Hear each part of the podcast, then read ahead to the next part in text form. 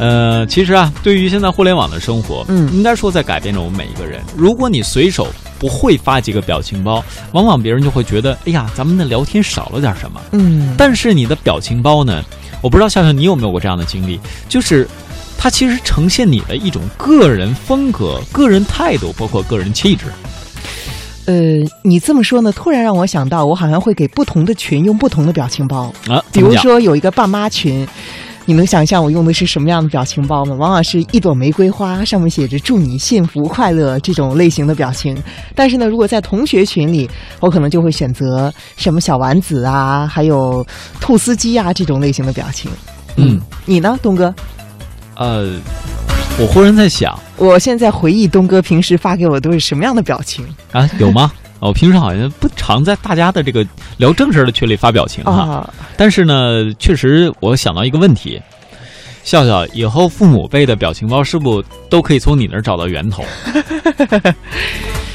呃这不止我吧？嗯，但是各位给父母发表情包啊，我觉得要注意一件事儿，什么事儿呢？如果你没结婚、没孩子的时候，不要总发小朋友的表情包。你这是导火线呐，导火索呀，是不是？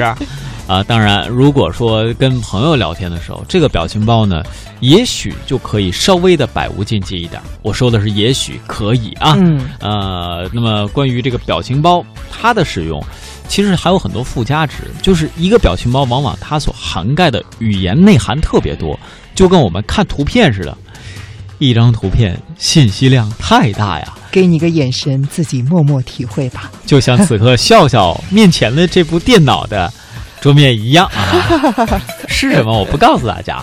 那关于这个表情包会不会对于我们未来的语言表达能力产生产生影响？嗯我们接下来通过一段音频一起详细的了解一下。前段时间和闺蜜聊天儿，每条文字后面闺蜜都会附上一个表情，我有点纳闷儿，随口问了一句：“你怎么那么喜欢表情包呢？”过了许久，他才回我，估计是被我问懵了。现在谁不用表情包啊？有些话难以用语言表达，表情包多有趣啊！好像没有表情包都没有办法聊天了。近日刷朋友圈看到他的动态，删掉了所有与你相关的表情包，从今天起不再想你。我愣了好一会儿，给他打了个电话，他的声音变得很低沉。他说，他发给我的很多表情，让我以为他也喜欢我呀。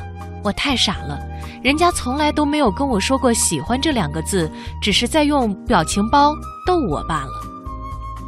我还有个朋友，也因为表情包闹得非常不愉快。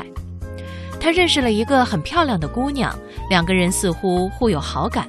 学习上，姑娘向他请教，他都毫无保留地帮忙。后来，姑娘专业有个重要的项目，他也帮她申请到了。在一来二往的过程中，我的朋友认真了，他买了玫瑰花项链，约姑娘到他特别喜欢的一家西餐厅向她表白。说到这儿，我都以为他和姑娘会像天底下所有的情侣一样，水到渠成，开始幸福的生活。事实是，姑娘拒绝了他，并说只是一场误会。朋友找我倾诉，给我看了他们所有的聊天记录。朋友说，那么多的表情包可以证明姑娘其实对我是有意思的，是不是我哪里做的不够好？我想了想，跟朋友说，表情包又能说明什么呢？再讲第三件让我重新思考表情包的小事儿。那天在朋友圈看到堂哥分享嫂子生了一个女儿的消息，我随即私信跟母亲报告，堂哥生了个女儿。顺带着我发了一个动漫人物躲在门后面的表情包。我单纯只是觉得这个表情挺好玩的，可是母亲却郑重其事地打电话告诫我，让我以后别给别人或者在朋友圈发这样的表情包。我一头雾水，根本不知道母亲说的是什么。母亲接着说：“你堂哥生了个女儿，有什么好可怕的呀？”我辩解说：“我没说可怕呀。”母亲说：“你微信上发过来的表情明明就是这个意思呀，跟我发没关系，对外人可千万别这样。”同样一个网络表情，在长辈儿眼中和在我们的眼中经常是不同的，甚至是完全相反的。很多时候，我们发一个表情只是调侃和戏谑，在他们看来却一点都不好玩，甚至是亵渎了人与人之间该有的互相尊重。表情包大概是网络时代最活泼，也是最含糊其辞的语言。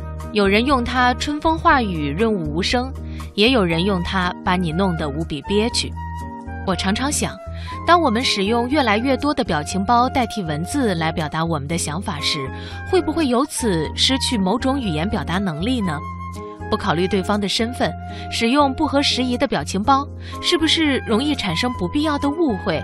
是不是不太为对方着想，不太礼貌呢？当然，我并不反对使用表情包。表情包在合适的时机出现，对谈话有很好的调剂作用，能使交谈过程变得更加幽默有趣，有时甚至能化解无话可说的尴尬境地。表情包还让不少人的创造力得到了释放。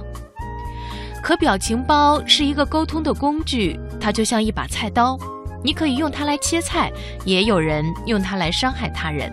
表情包的好坏在于使用者，而不在于表情包本身。